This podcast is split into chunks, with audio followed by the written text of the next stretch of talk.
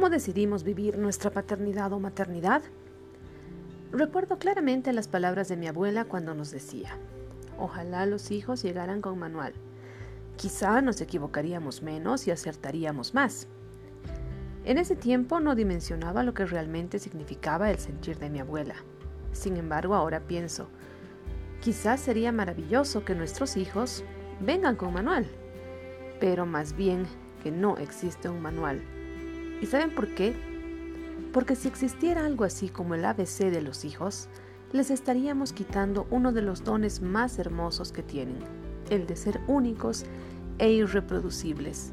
Nosotros nos perderíamos el privilegio de sorprendernos y de aprender y crecer con ellos. Lo cierto es que ser papá o mamá es un arte y es algo que lo aprendemos en la cotidianidad del día a día. Es en el hacer diario que vamos descubriendo nuestras habilidades para superar cada uno de los obstáculos y desafíos que vamos encontrando en el camino con cada uno de nuestros hijos. Y es en ese aprender que vamos definiendo nuestro estilo de paternidad y también nuestro estilo de crianza.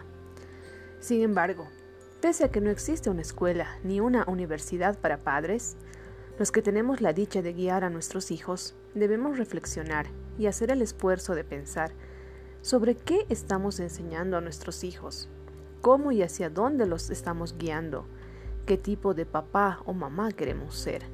¿Ejercemos una paternidad consciente o más bien lo hacemos en piloto automático? ¿Queremos educar a nuestros hijos tomando como referencia la educación tradicional basada en jerarquías, control y miedo? O más bien queremos educar y guiar a nuestros hijos desde el ejercicio de una paternidad que reconoce que es posible educar con respeto, desde la comunicación positiva, no violenta y desde el diálogo. ¿Por qué y para qué? Es importante reflexionar y hacernos estas preguntas. Primero, para no vivir una paternidad y maternidad en piloto automático. Y segundo, para conocer qué tipo de paternidad estamos ejerciendo, ya que no podemos cambiar lo que primero no conocemos.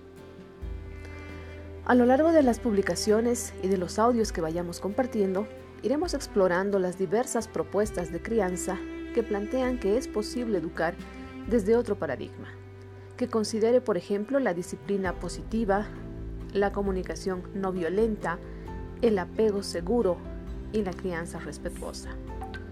Asimismo, vamos a reflexionar sobre las distintas maneras de comunicarnos con nuestros hijos, pero desde el punto de vista positivo.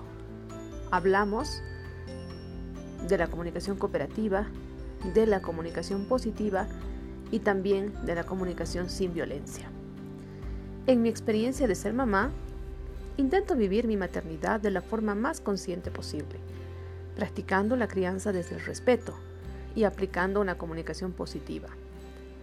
Eso no significa en absoluto que no cometa errores y que no me equivoque, pero esta forma de crianza me permite darme cuenta de mis errores y me motiva a reflexionar sobre los mismos, así como también me ayuda a rescatar, valorar y potenciar mis aciertos. El haber decidido ejercer un tipo de maternidad más consciente y de practicar una comunicación positiva con mi hija me ha permitido entender que no somos papás ni mamás perfectos, pero sí podemos ser los padres y madres que nosotros decidamos y querramos ser conscientemente. ¿Y tú cómo decides vivir tu paternidad o maternidad?